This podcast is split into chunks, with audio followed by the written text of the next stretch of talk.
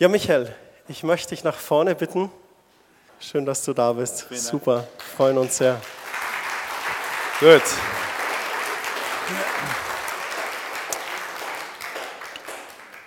Ja, vielen Dank. Dann, äh, ich wurde ja heute schon ein paar Mal gefragt, wie es mir geht. Dann habe ich zu den Leuten gesagt, sie sollen warten, bis der Vortrag kommt. Dann erzähle ich es gleich allen. Ähm, auf jeden Fall, ich, ich bin kein Passt-schon-Typ. Ja? Also heute, wenn man die Leute fragt, äh, wie geht es dir, sagen die, es passt schon. Ja? Ähm, was das bedeutet, wisst ihr wahrscheinlich selber. Und äh, mittlerweile fragen die Leute gar nicht mehr, wie geht es dir, sondern na, alles gut. Da traut, man, da traut man sich schon fast gar nicht mehr die Wahrheit sagen, aber gut möchte es trotzdem tun. Also erstmal vielen Dank für die Einladung und ich habe für mich heute äh, entschieden, dem Vortrag äh, oder diesen, ja, das, was ich zu sagen habe, den Titel Geheimsache Männerherz zu geben, weil ich festgestellt habe in den all den Jahren, wo ich jetzt unterwegs bin, im Gefängnis oder im Jugendarrest oder auch in Gemeinden, in Schulen, dass die Männer nicht gerne reden. Sie reden gerne über das Fußball und über das Wetter Ihnen fällt es ganz arg schwer, Liebe auszusprechen, ihre Gefühle zu artikulieren und genau, einfach einen Einblick gewähren. Das fällt Ihnen manchmal sehr schwer. Deswegen möchte ich da immer wieder auch einen Anfang machen, denn ich denke, wenn wir über unsere Schwächen sprechen, unsere Schwächen bekennen, ist es doch auch Stärke. Und wenn wir Erwachsenen es nicht tun, werden es unsere Kinder tun? Wo gehen sie hin mit ihren Niederlagen? Wenn wir Männer uns unsere Tränen schämen, was machen dann unsere Kinder, unsere Enkelkinder? Werden die uns ihre Tränen offenbaren? Ich denke nicht. Ja. Deswegen möchte ich heute ein bisschen von meinem Opa, von meinem Papa und vor allen Dingen von meinem Herzen berichten. Ich hatte am 21. Februar diesen Jahres einen Herzinfarkt und diese Geschichte möchte ich euch ein bisschen näher bringen. Es war der Tag, an dem Billy Graham starb. Dort wäre ich auch fast gestorben. Stellt euch mal vor, ich wäre mit Billy Graham zusammen in den Himmel gekommen. Ja, die hätten geguckt, wenn ich mit Billy Graham oder andersrum, ja. Und der Billy sagte, guck mal, ich habe einen Stahl dabei, ja, Michael Stahl. Ja, auf jeden Fall eine Woche vor dem Infarkt habe ich zu Hause gebetet, Gott, bring mein Herz in Ordnung. Ich habe es aber ganz anders gemeint, jetzt irgendwie wörtlich genommen. Und eine Woche später habe ich einen Vortrag, es war ein Mittwochmorgen, Frauenfrühstück in Tübingen. Meine Zuhörerschaft war zwischen 75 und 87, ohne Übertreibung. Es war wirklich so, es waren noch zwei Damen in meinem Alter ungefähr dabei, der Rest alles älter. Und es waren auch noch zwei Männer dabei. Ich weiß bis heute nicht, was die zwei Jungs am, Männer, am, am Frauenfrühstück suchten, aber egal. Könne sein. Mitten im Vortrag, mitten im Vortrag, äh, ich habe die Geschichte eines sterbenden Mannes erzählt, den ich vor einem Jahr begleiten durfte oder zumindest mal besuchen durfte, bevor er starb. Und jetzt mache ich hier die Klammer auf und erzähle diese Geschichte, weil damals an diesem Frauenfrühstück konnte ich diese Geschichte nicht zu Ende erzählen. Das würde ich heute gerne tun. Vor einem Jahr rief mich eine über 50-jährige Frau an, eine Bekannte von mir, die hat gesagt, du, mein Vater liegt im Sterben. Aber ich weiß nicht, wie es ihm wirklich in seinem Herzen geht. Ich, der hat noch nie Liebe ausgesprochen, das kann er nicht. Über Gefühle kann er auch nicht reden, Nähe kann er nicht zulassen. Er ist ein harter Kerl. Er war immer selbstständig, war erfolgreich. Und irgendwann hat der Arzt gesagt, Fritz, du hast Krebs. Und der Fritz muss geschrien haben, ich brauche keinen Krebs. Solange ich schaffe, komme ich nicht gesund. Ein Schwab, kam aus der Nähe von Stuttgart. Und irgendwann hat der Arzt gesagt, Fritz, jetzt kannst du das raussuchen, bei mir sterben oder zu Hause. Dann hat er gesagt, dann gehe ich nach Hause. Und seine Tochter rief mich verzweifelt an und hat gesagt, mit meinem Papa geht es zu Ende. Er will kaum noch jemanden sehen, aber dich mag er. Er hat dich einmal erlebt. Ich sagte, das ist gut, habe ich gesagt. Ich bin in den nächsten drei, vier Tagen in eurer Ecke. Frag mal, ob ich ihn besuchen darf. Und so besuchte ich ihn. Es ist immer sehr schön, Menschen in die Augen zu schauen und den Klang ihrer Stimme zu hören. Wenn wir heute kritisieren, dann machen wir das per E-Mail und per Facebook und per WhatsApp. Und die zwei wichtigsten Dinge gehen verloren, der Blick in deine Augen und der Klang deiner Stimme. Für diejenigen, die meine Geschichte nicht kennen, mein Vater war Alkoholiker, mein Vater war früher im Gefängnis. Wenn mein Vater früher heimkam, dann habe ich in seine Augen geschaut. Dann habe ich gewartet, bis er mit der Mama gesprochen hat, um zu hören, wie der Klang seiner Stimme ist. Und an diesen Zweien, am Blick und an der Stimme, wusste ich, wie der Tag zu Ende geht. Und deshalb ist es auch für uns wichtig, dass wir, wenn wir was zu sagen haben, dass wir dem anderen in die Augen schauen und den Klang seiner Stimme hören. Macht da bitte niemals mit, Menschen zu verletzen, zu kritisieren in irgendwelchen sozialen Netzwerken und lebt es bitte auch euren Kindern und Enkelkindern vor, dass man miteinander am Tisch sitzt. Sonst entsteht immer mehr Streit und immer mehr Missverständnisse. So besuchte ich also den Fritz, er war ganz gelb am ganzen Leib, aber seine Hände waren schwarz. Die Mediziner wissen das wahrscheinlich besser zu deuten wie ich. Und nachdem wir alle Oberflächlichkeiten abgearbeitet haben, habe ich ihn direkt gefragt, sei Fritz, du musst sterben, habe ich gesagt, wohin gehst du? Seht ihr, mit Sterbenden und mit Menschen, wo es den Boden unter den Füßen weggerissen hat, habe ich die ehrlichsten und die offensten Gespräche. Mit Lebenden, da tut man sich manchmal schwer. Aber da gibt es keine Grenzen mehr bei Sterbenden, da ist, ich komme da später noch dazu, da ist manches einfacher, die Kommunikation. Und der Fritz schaut mich an und sagt, ich weiß nicht, wohin es geht. Nach einer Dreiviertelstunde sage ich, Fritz, ich muss jetzt gehen. Kann ich noch irgendetwas für dich tun? Und in dieser Zeit dazwischen habe ich mein Herz geöffnet. Ich habe erzählt von meinen Niederlagen, von den Dingen, die in meinem Leben nicht so gut liefen und von meinen Ängsten und Sorgen. Und irgendwie muss ihn das berührt haben. Und nach einer Dreiviertelstunde fragt mich der Fritz im schönsten Schwäbisch, Deutsch noch von mir beten. Ich übersetze Deutsch. Würdest du oder tätest du? Sei Fritz, soll man sicher machen. Das machen wir, hat er gesagt. Und dann, ich sage es in meiner Sprache, seine zwei Hände und meine zwei Hände haben sich ineinander verwurschtelt. Der Mann, der keine Nähe zulassen konnte, und ich konnte ja 37 Jahre meines Lebens auch keine Nähe zulassen, weil Nähe hat für mich bedeutet, man verletzt dich. Also habe ich die Leute von mir abgewiesen. Wir zwei saßen Händchen halten da in seinem Wohnzimmer drin, wo auch sein Sterbebett war. Und ich fing an zu beten und er sprach mir nach. Lieber Jesus, leider ist mein Leben nicht so gelaufen, wie du es gedacht hast. In vielen Dingen habe ich Glück und Anerkennung gesucht, doch nirgendwo wurde meine Sehnsucht gestillt. Ich habe gehört, dass du für alle meine Verletzungen und für alle meine Schuld bezahlt hast. So nehme ich dieses Geschenk an, lade dich ein in mein Herz, fülle es aus mit deiner Liebe und bleibe bei mir die Tage, die ich noch habe. Und wir weinten zusammen. Wisst ihr eigentlich, Männer, wie kostbar es ist, wenn wir weinen? Hat nicht Jesus im Garten Gethsemane auch geweint? Einmal im Jahr fliege ich mit über 50 Männern nach Israel. Zweimal habe ich bereits erlebt, dass über 50 Männer im Garten Gethsemane weinen. Wie kostbar. Wenn euch mal irgendjemand sagt, dass es eine Schande wäre oder eine Schwachheit zu weinen, dann schaut zu dem Mann aller Männer. Wenn der das getan hat, dann kann das gar nicht so schlecht sein. Und so weinten wir zusammen. Irgendwann habe ich gesagt, Fritz, ich gehe jetzt, kriege Gänsehaut. Ich lief dann weg und war schon zwei Meter von ihm weg und da ist mir eingefallen, etwas ganz Wichtiges habe ich noch gar nicht gemacht. Ich habe ihn noch gar nicht in den Arm genommen. In den Arm nehmen ist nämlich das Wesen Gottes. Mir hat mein ganz schlauer Psychologe, äh, Psychologe, weil du halt da bist, mein Freund der Psychologe, also nicht mein Psychologe, sondern mein Freund, ja. Klaus Hettmer. Und ein, ein schlauer Professor der Sprachwissenschaften hat mal gesagt, der Name Gottes Yahweh heißt nicht nur ich bin der ich bin, sondern ich bin für dich da. Das heißt, wenn wir jemanden Arm nehmen, ist es schon das Wesen Gottes. Wenn wir jemanden die Tür aufmachen, es ist das Wesen Gottes. Wenn wir dem anderen zuhören, es ist das Wesen Gottes. So unfassbar. Du hast noch gar nichts gesagt und hast schon das Evangelium verbreitet. Und dann bin ich von Händen hin, habe ihn in den Arm genommen. Herrlich. So unfassbar.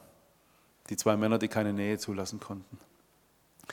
Und ich bin dann gegangen am Abend rief mich die Tochter und hat gesagt, ich weiß nicht, was mit meinem Papa heute passiert ist. Aber heute hat er nach 52 Jahren mir zum ersten Mal gesagt, wie lieb er mich hat. Er hatte noch vier Tage zu leben. Vier Tage mit offenem Herzen, mit Weinen, mit Lachen, mit Erzählungen aus seinem Leben. Er hat sein Herz geöffnet. Ich glaube, er hat in den vier Tagen vielleicht sogar mehr gelebt als in den über 80 Jahren davor. Diese Geschichte wollte ich damals beim Frauenfrühstück in Tübingen erzählen, doch während ich diese Geschichte erzähle, gehen mir die Lampen aus. Also ich habe noch alles verschwommen gesehen, sehe die Damen noch um mich herumfahren, die zwei Jungs auch. Ja. Und ich gehe dann von der Bühne runter, diese 37 Leute schauen mich irgendwie entgeistert an, Bis mich eine Dame fragt, weit über 80, gehört das zum Vortrag? Sei nee.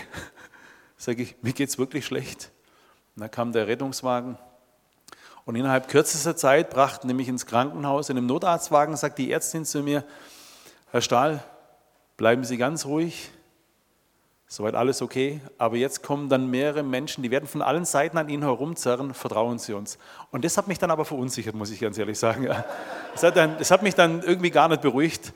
Ich habe sie dann gefragt, ja, was ist denn los? Sie hat gesagt, Sie vertrauen Sie uns. Und dann kam ich da rein in diese Notfallaufnahme und die haben mich von innerhalb von einer Minute, die Mediziner hier werden wissen warum, nackig ausgezogen. Ich lag da nur noch mit meinen 10a-Socken da und ich hatte wirklich ein Problem mit meiner Nacktheit. Denn ich lag da drin und die Leute wuseln in dem Raum da, der, der hat sich irgendwas angeschaut, der eine hat was geschaut und da läuft noch was weiß ich, was eine Dame durch. Und ich kam mir irgendwie total komisch vor in meiner Nacktheit. Und jetzt gibt es in der Bibel einen Vers, ich glaube, der wird so leicht übersehen. Sie zogen ihn aus. Manchmal sagen die Menschen zu mir, ist egal an was man glaubt. Ehrlich, ist es wirklich so? Ein Gott, der nackig im Dreck geboren wird und nackt im Dreck stirbt. Ein Gott, den man ausgezogen hat. Ein Gott, der Frühstück macht, hinterherläuft und fragt, hast du mich lieb? Ein Gott, der Füße wäscht, obwohl er weiß, sie laufen alle weg. So einen Gott gibt es noch ein zweites Mal? Ich habe nie gehört. Da gibt es also einen Gott, der hat geweint und den hat man ausgezogen. Und an den habe ich gedacht. da kam ein Mann rein, ich vermute, es war der Arzt, ich habe es nie geprüft. Er hat einen weißen Kittel an und so ein Schild. Dann habe ich gesagt, Sie, wieso bin ich nackig? Das war meine Grundsorge erstmal. Ja. Ja, ich denke, dass ich nackt nicht so berauschend aussehe, aber es war wirklich komisch für mich. Und dann hat er gesagt, Herr Stahl, Verdacht auf Herzinfarkt. Das hat in mir gearbeitet. Und dann habe ich ihn, ich weiß nicht so, es war nur Impulsfrage, ja, sage ich, und für das muss man nackt sein, oder wie? Ja. Weil, weil ich mir, was hat man mit der Nacktheit, mit dem Herzinfarkt zu tun? Ja? Dann sagt der Herr Stahl, wir führen jetzt hier einen Herzkatheter ein, wenn es hier nicht geht, dann über die Leiste. Und die Vorstellung, dass mir da irgendwo ein Kabel durchgeschoben wird, die passte mir gar nicht. Und dann habe ich ihn gefragt, und wenn ich das nicht möchte? Und schaut seine Kollegin an, schaut mich an und sagt, Herr Stahl, dann können Sie sterben. Und so gab ich jemanden, den ich gar nicht kannte, die Genehmigung, mein Herz in Ordnung zu bringen. Das ist Weihnachten. Dein Arzt kommt, Ankunft, Advent. Er kommt um dein Herz, er kommt uns ganz nahe. Du kannst sagen, brauche ich nicht, ist alles okay. Liebe erwartet gar nichts. Aber er kommt, um dein Herz in Ordnung zu bringen. Nach zehn Minuten sagt der Arzt zu mir, schauen Sie oben auf den Monitor, sehen Sie diesen Knubbel, Sie haben einen Herzinfarkt. Ich werde Sie jetzt davon befreien, einen Stand einsetzen und dann geht es wieder. Und dann hatte ich so eine 20, 30 Minuten Todesangst. Ich durfte mit meinem Freund Klaus Hettmer, der Psychologe ist, kurz nach dem Herzinfarkt ein Buch schreiben, Geheimsache Männer. Ich mache nicht Werbung für das Buch, aber der Mann hat da sein Herz geöffnet. Ja, das ist mir wurscht. Ja. Der Mann hat sein Herz geöffnet. Denn während ich den Herzinfarkt überlebte, stand er vor einer großen Herz-OP. Ja. Von diesem wunderbaren Menschen hat man irgendwann mal gesagt, am 9. August werden wir dein Herz für drei Stunden anhalten und, und in Ordnung bringen. Der wusste, ich habe in zwei Monaten eine OP, die werden drei Stunden mein Herz anhalten. Und mitten aus seinem Herzen hat er berichtet und ich auch berichtet. Und es gibt eine Passage in meinem Buch, da habe ich geschrieben, ich habe Todesangst gehabt und gleichzeitig wusste ich, ich gehe nach Hause, wenn es schief geht. Der theologische Berater hat mich kontaktiert und hat gesagt, Herr Stahl, ich verstehe Sie nicht, warum. Sie schreiben, Sie haben Todesangst und gleichzeitig haben Sie die Sicherheit, Sie gehen nach Hause. Das passt doch nicht zusammen. Ich verstehe es nicht, sage ich, ich verstehe es auch nicht. Ich verstehe es bis heute nicht. Aber ich muss gar nicht alles erklären.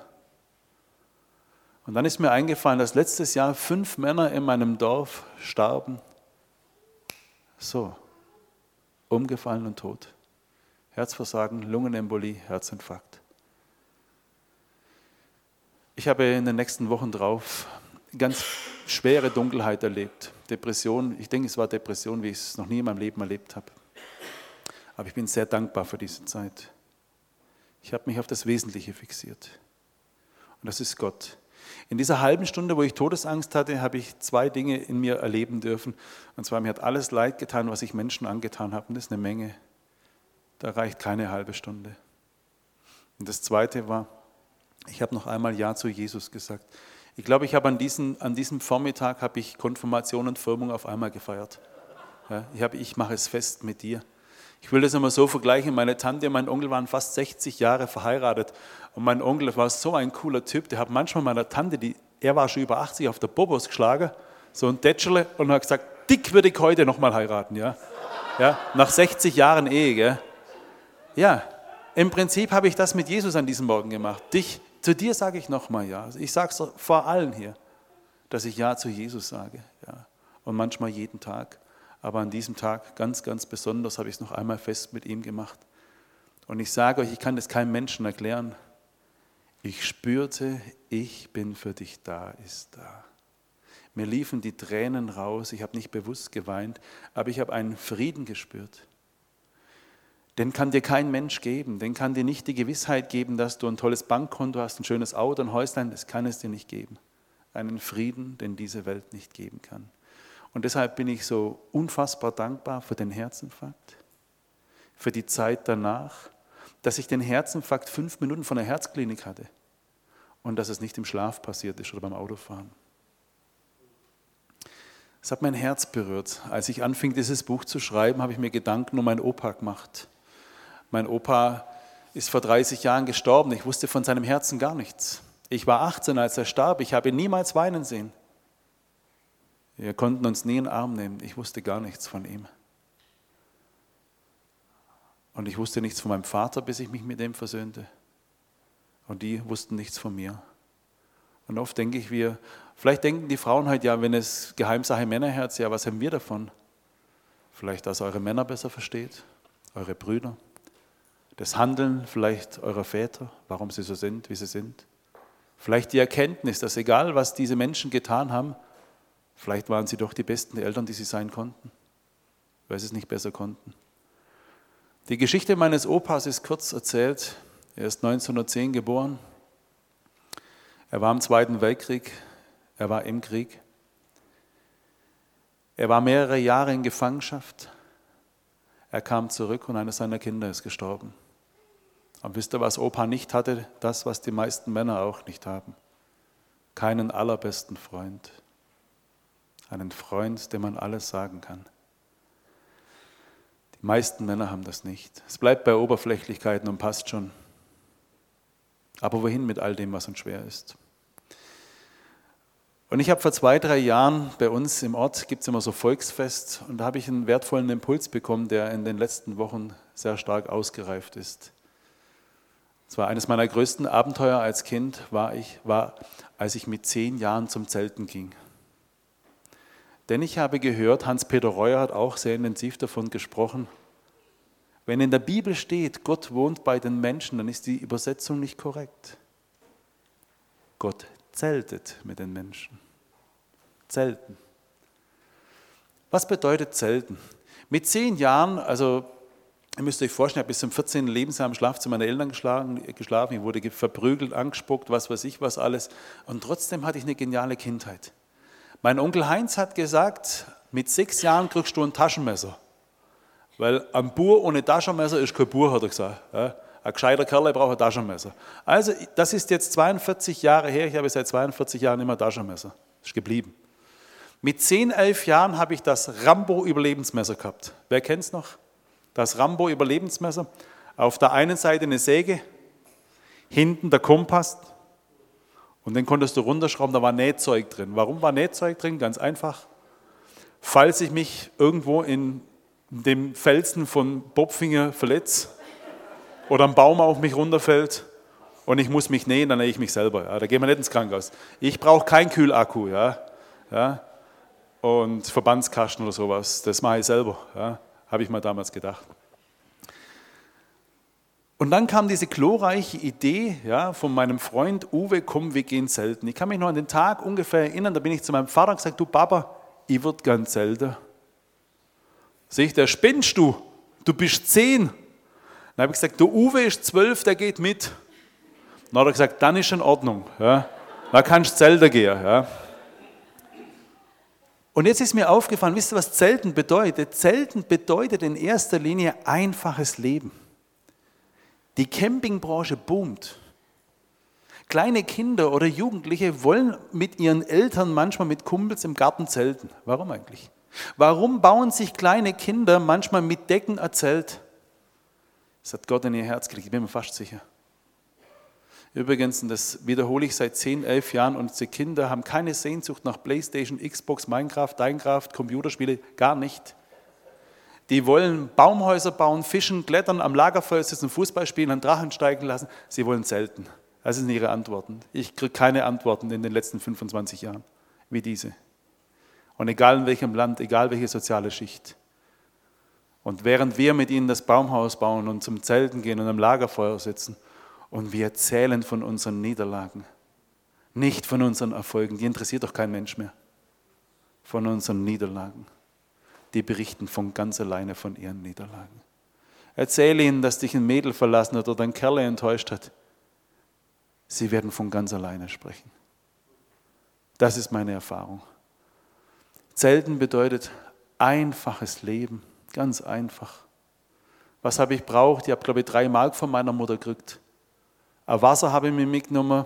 Dann hat man sich von 99 Pfennig, äh, äh, Pfennige Hühnerklein gekauft und so Bockwurst in, in der Dose. Und es hat drei Tage gereicht.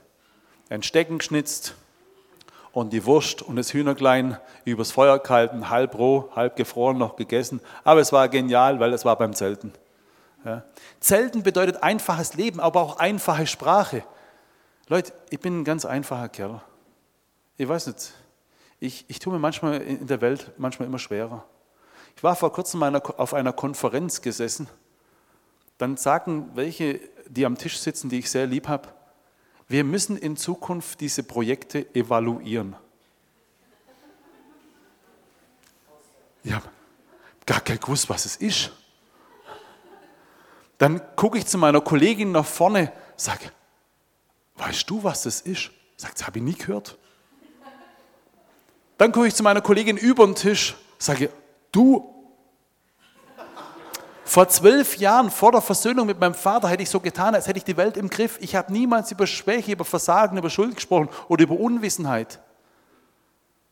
An diesem Morgen streckte ich und sage, Entschuldigung, auf die Gefahr hin, dass ich doof bin. Was ist das überhaupt? Und ich habe gesehen, einige waren sehr dankbar, dass ich gefragt habe. Ja, ja, ja. man spricht drüber, was war gut, was war schlecht, man wertet aus. Ach, sag ich so. Das mache ich mit Sterbenden auch. Wir sprechen ganz offen, was passt und was nicht passt. Stimmt, das mache ich mit den Obdachlosen, mit den Drogensüchtigen. Da werden keine Kärtchen verteilt, du musst angreifen, welches Thema war toll, was war schlecht. Wir reden einfach miteinander. Ich bewerte das nicht, aber ich mache das ganz anders. Wir reden miteinander, wir schauen uns in die Augen dabei und hören den Klang unserer Stimme. Als ich vor zwei, drei Wochen in der Schweiz war, ich, kam ich mit einem Mann ins Gespräch und hat er gesagt, er ist Facility Manager. Sage ich, im Außendienst? Sag ich, nein, hauptsächlich innen halt. Ich, was ist das? Sag ich, ich bin Hausmeister. Ah, sag wieso sagst du das nicht? Ich bin Facility Manager.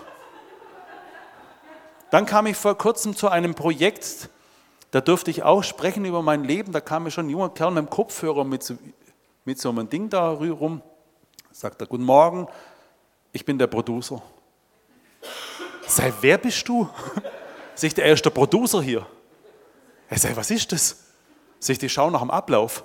Sei, dann sag's doch. Ich tue mir das so schwer. Sag doch einfach, was du willst. Einfache Sprache, einfaches Leben. Wisst ihr, was Zelten noch beinhaltet? Offenheit. Da müsst ihr jetzt durch, was jetzt kommt. Wenn du mit jemandem zeltest, ihr kriegt gegenseitig alle eure Mucken und Macken mit.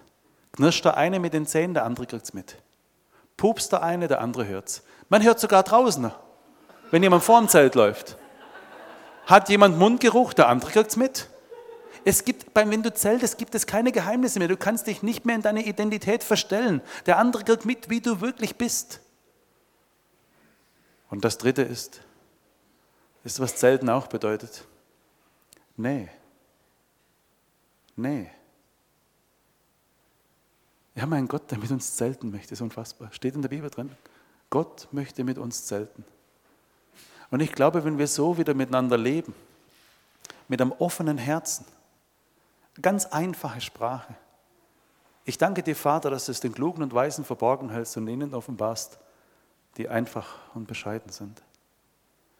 Und wenn wir wieder nahbar sind. Ja, natürlich kann man uns verletzen, wenn wir Nähe zulassen.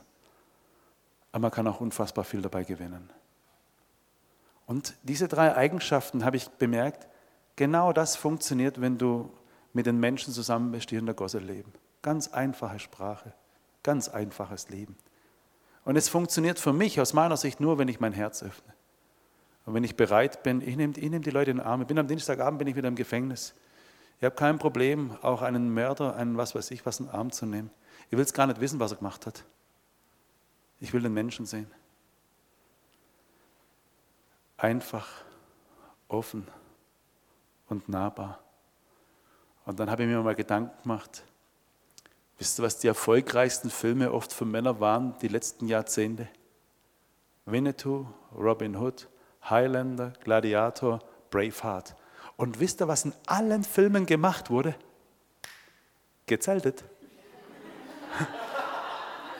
Es wurde gezeltet. So unfassbar, oder?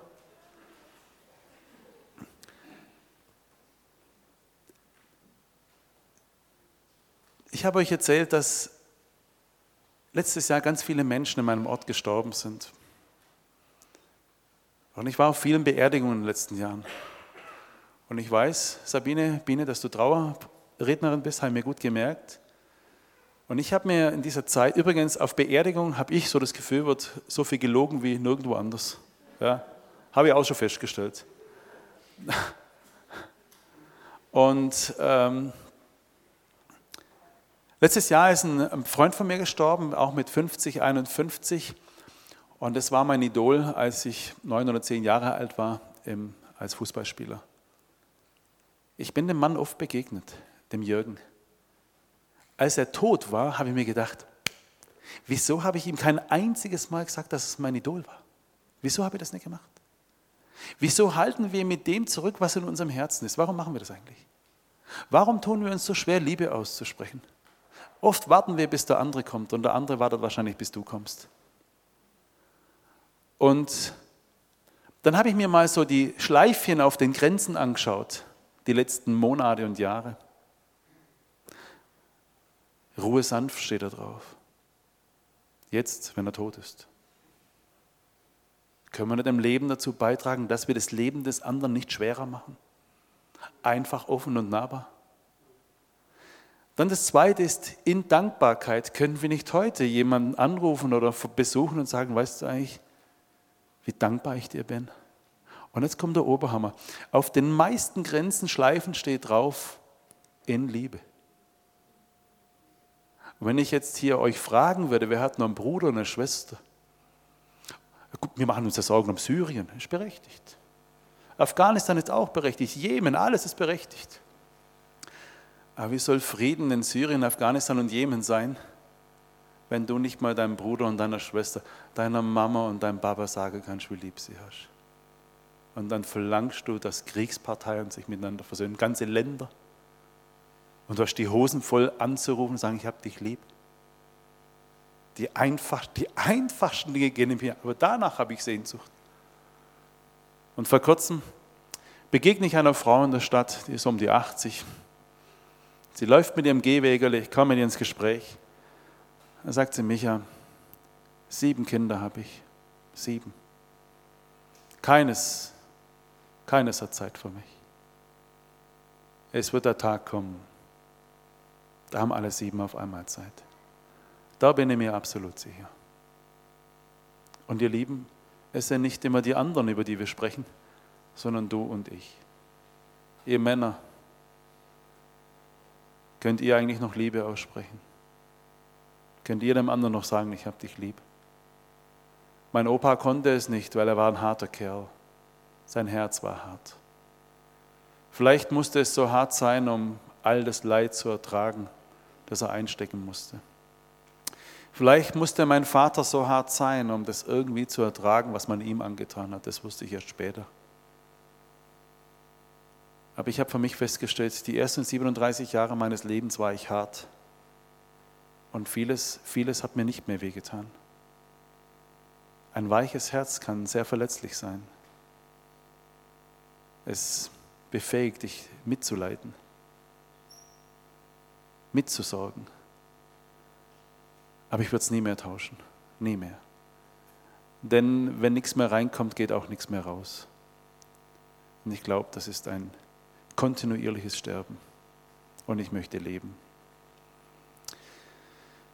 Als ich mit meinem Papa versöhnte, manche von euch kennen die Geschichte, ich habe meinem Vater dann irgendwann mit 37 Jahren noch mal einen Traum gesagt, dass ich ihn lieb habe.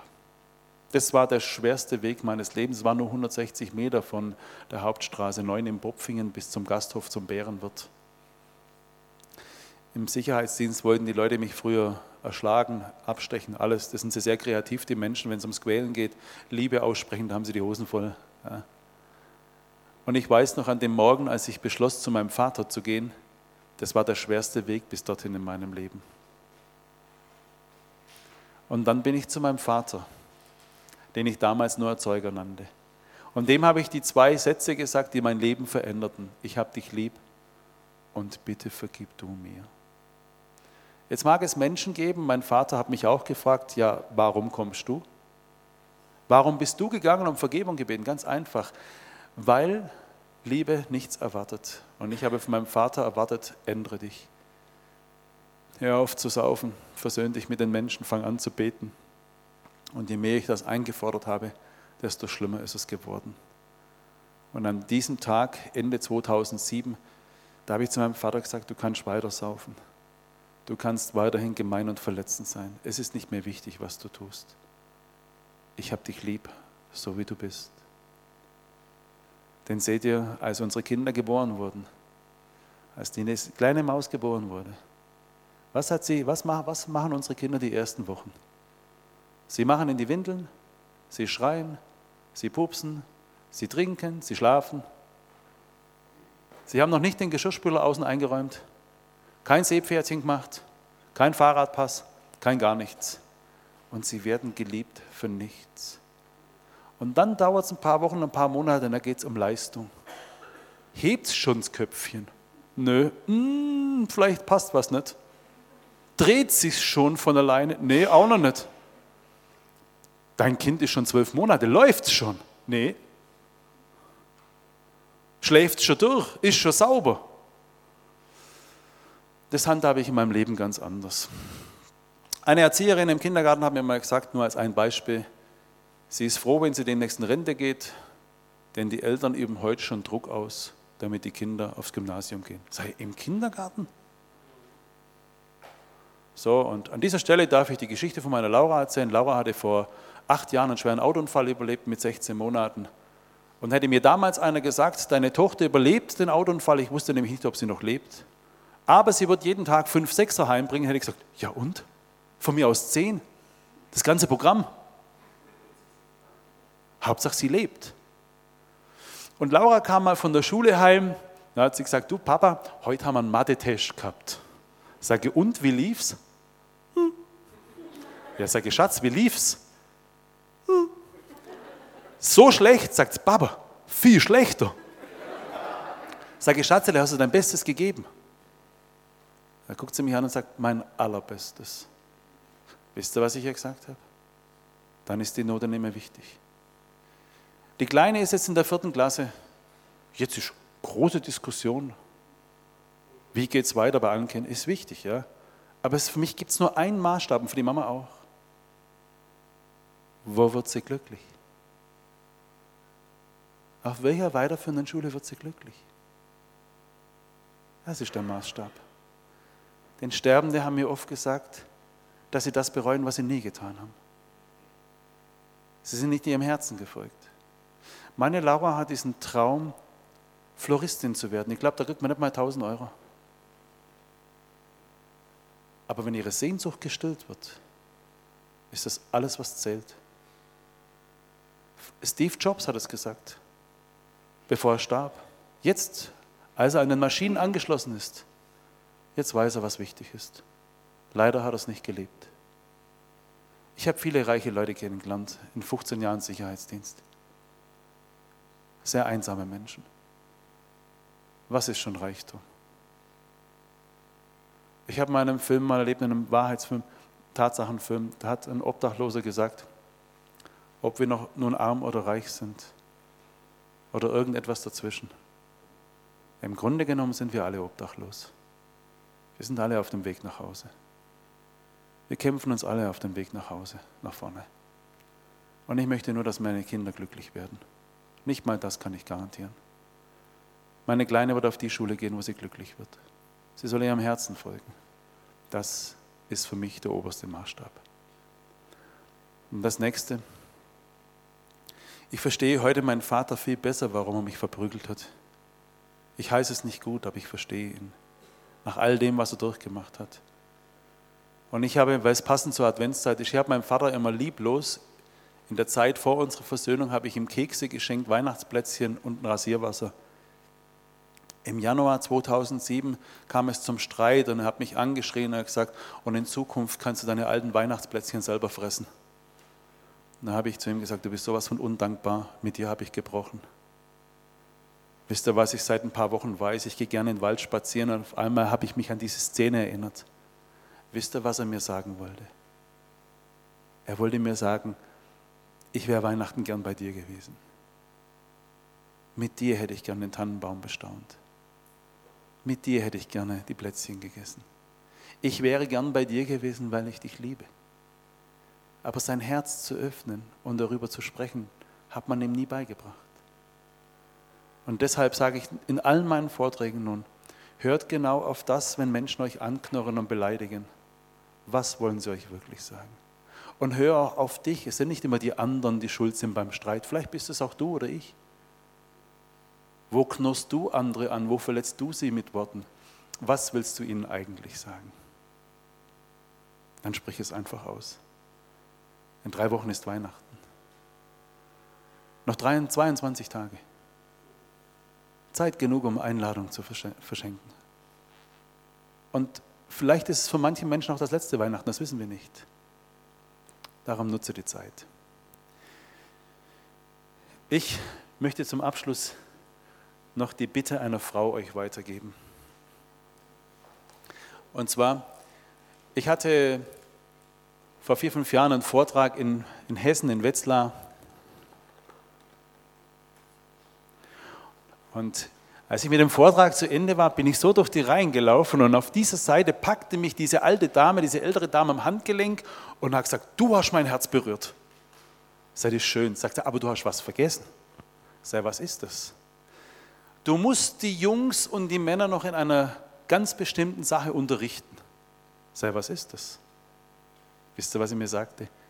Die Tugenden der Ritterlichkeit. Und da habe ich mich schlau gemacht und ich habe gelernt, was die Tugenden der Ritterlichkeit sind.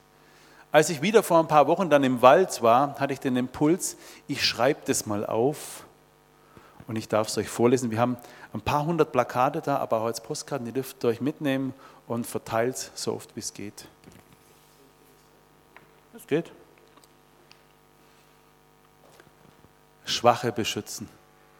Dieses Plakat gebe ich den Gangs, bei denen, die haben andere Vorbilder. Ja? Und jetzt komme ich da mit einer ganz anderen Botschaft. Die Schwachen beschützen. Zweitens Höflichkeit. Freundlichkeit, Tapferkeit, Würde, Demut, auch den Mut zu haben, zu dienen, da muss man mutig sein. Das ist kein Kleinmachen, das ist Größe. Sanftmut. Vielleicht braucht es auch Mut in dieser Zeit, seine sanfte Seite zu zeigen. Man muss nicht immer hart sein. Hier in München war ich mal mit einer türkischen Jugendgänge unterwegs, das werde ich nie vergessen. Schon als die äh, zum Saal reinkamen, so, die kommen anders rein wie ihr. Ja? Aber was für eine Sehnsucht, wenn sie irgendwann mal lernen, ja, wie schön es ist zu dienen, seine sanfte Seite zu zeigen. Treue, Anstand, Wohlerzogenheit, dienstbare und hingebungsvolle Liebe. Das sind die Tugenden der Ritterlichkeit.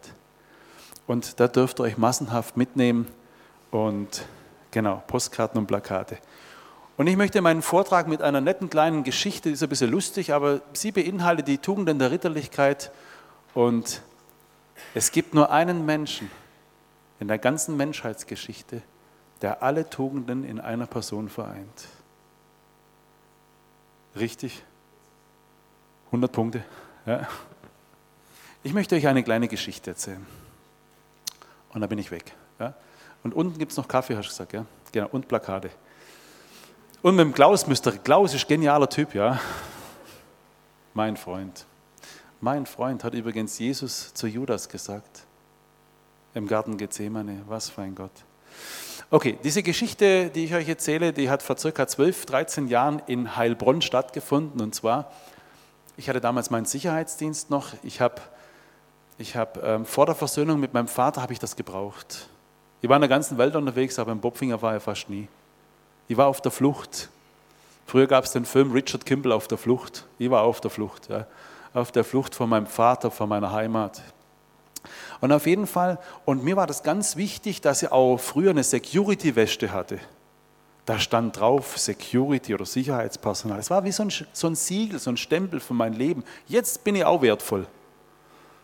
Übrigens, ich war auch mal mit 17 Jahren bei der Feuerwehr. Und das ist kein Quatsch, sondern das ist wirklich die Wahrheit.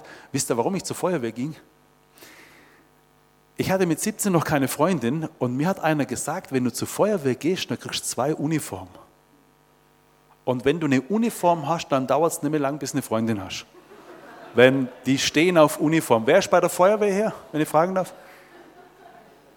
Wer hat noch keine Freundin? Geht zur Feuerwehr, ja. Okay, das ist, ich war dann ein halbes Jahr bei der Feuerwehr und hatte immer noch keine Freundin, dann bin ich wieder raus, ja. Bin ja nicht wegen Feuer hin, ja. Und als ich dann vor 13 Jahren ähm, in Heilbronn mit einem Kumpel von mir, der war mal Europameister im Kickboxen, der war damals schon 40, der war aus dem ehemaligen Jugoslawien, so Narben im Gesicht, und wir zwei liefen Streife. Ja.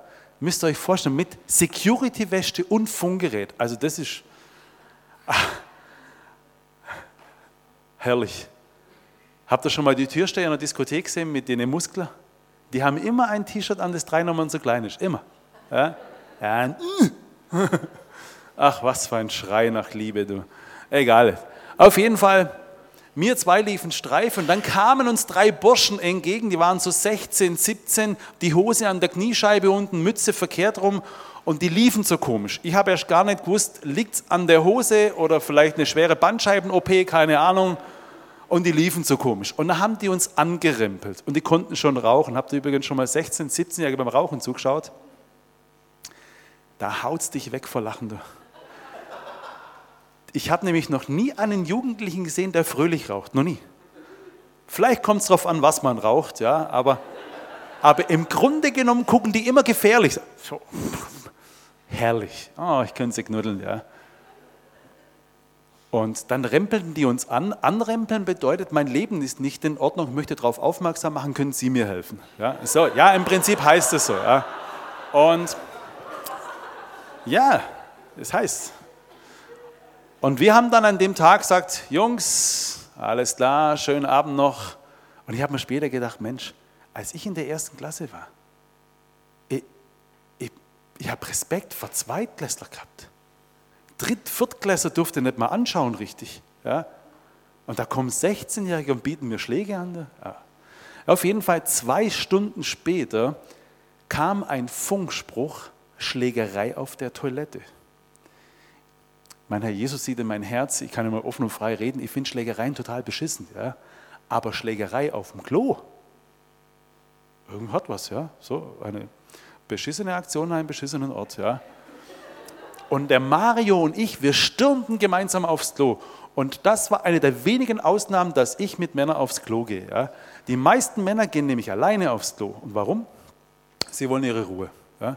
Wenn da zehn zu Pinkelbecken sind, wo geht der erste Mann hin? Ganz nach hinten, richtig? Wo geht der zweite hin? Wo geht der dritte hin?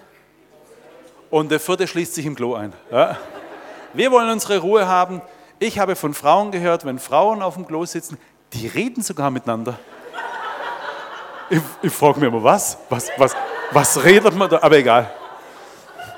Okay, Mario und ich, wir stürmten gemeinsam aufs Klo und es war irgendwie war es unser Glückstag, 5000 Leute auf der Veranstaltung und es waren die drei Jungs drin, die uns vorher noch bedrohten. Und die schlugen sich mit drei anderen. Als wir da reinkamen, geschah das Wunder. Innerhalb von Bruchteilen von Sekunden starrten die sich an und hörten sofort auf, sich zu schlagen. Herrlich. Das Wunder hielt nicht lange, weil sie umzingelten uns, sie wollten uns gemeinsam schlagen. Ja? Und dann haben wir etwas gemacht. Klaus, kommst du mal ganz kurz her? Du musst nichts machen, nur was. Der Mario und ich, der Europameister im Kickboxen, wir standen Rücken an Rücken, haben die Hände oben gehabt. Und wisst ihr was? Tu mal so, als würdest du kämpfen. Wisst ihr was? wisst ihr, was das ist? Das ist die 360-Grad-Sicherung. Wir alleine schaffen es nicht im Leben. Es ist nicht gut, wenn der Mensch allein ist. Vielen Dank, Klaus. Alles, was mich treffen sollte, fangst du auf und andersrum genauso. Diese Nähe zuzulassen, diese Vertrautheit, ist unfassbar. Die 360-Grad-Sicherung. Hast du jemanden in deinem Leben, dem du blind vertraust, den du so nah an dich rankommen lässt und dein Leben anvertraust? Und so standen wir. Und es war ein sehr kleiner Raum. Und der Mario kam mit seinem schmutzigen Schuh am Schuh des Anführers hin. Der mit der Bandscheiben-OP. Ja. Habt ihr gewusst, dass jeder dritte Jugendliche in Deutschland nicht mehr richtig sprechen kann? Weil wir immer weniger am Tisch miteinander sitzen und miteinander reden. Nur noch ein Fünftel aller Mahlzeiten sitzen wir am Tisch. Unsere Kinder, sieben, acht Stunden sitzen die vor einer Kiste. Sie gehen nicht mehr zelten, Baumhäuser bauen, fischen, klettern, am Lagerfeuer sitzen. Es ist nicht gut, wenn der Mensch allein ist. Und so stand der Anführer mit 16, 70 Jahren vor dem 40-Jährigen, der im Jugoslawienkrieg war. So. Nase fassen bedeutet übrigens Kriegszustand, innerer Kriegszustand. Ey, Alter, du hast meinen Schuh schmutzig gemacht, putze es auf. Ich habe gedacht, habe ich richtig gehört? Wisst ihr, was das übersetzt bedeutet? Verzeihen Sie, mein gütigster, gnädigster Herr. Aus einer leichten Unachtsamkeit heraus haben Sie meinen Schuh verunreinigt. Hätten Sie die Güte, die Muße und die Zeit, ihn zu reinigen. Und jetzt war ich gespannt, wie der Europameister im Kickboxen reagiert. Und wisst ihr, was er macht? Er nimmt ein Taschentuch raus und kniet sich vor dem Anführer nieder und fängt an, seinen Schuh zu putzen. 20, 30, 40 Sekunden und während er putzt, starren alle sechs Jungs auf den Schuh. Gell? Dann steht der Mario auf und ich kriege Gänsehaut, werde ihn nie vergessen. Und dann sagt er in einer unfassbar männlichen und liebevollen und starken Art, Verzeihung, einen schönen Abend noch. Totenstille auf dem Klo, die starten immer noch auf den Schuh. Mario. Der Mario ging dann durch die hindurch, ging zum Ausgang, ich hinterher. Ich drehte mich nochmal um, die standen alle wie hypnotisiert auf dem Klo. Und dann habe ich gesagt, Ade. Und drei, vier Jungs riefen mir hinterher, Ade. Er hat sie alle besiegt. Und wisst ihr wie? Mit Liebe. Du sollst das Böse nicht mit Bösem vergelten, sondern mit Liebe. Und er hat mich an den erinnert, der vor 2000 Jahren Füßen hat gewaschen. Das konnte er, weil er der Größte war. Ich würde gerne am Schluss vor euch beten. Begleitest du mich? War nicht ausgemacht. Ich würde gerne beten, ihr Lieben.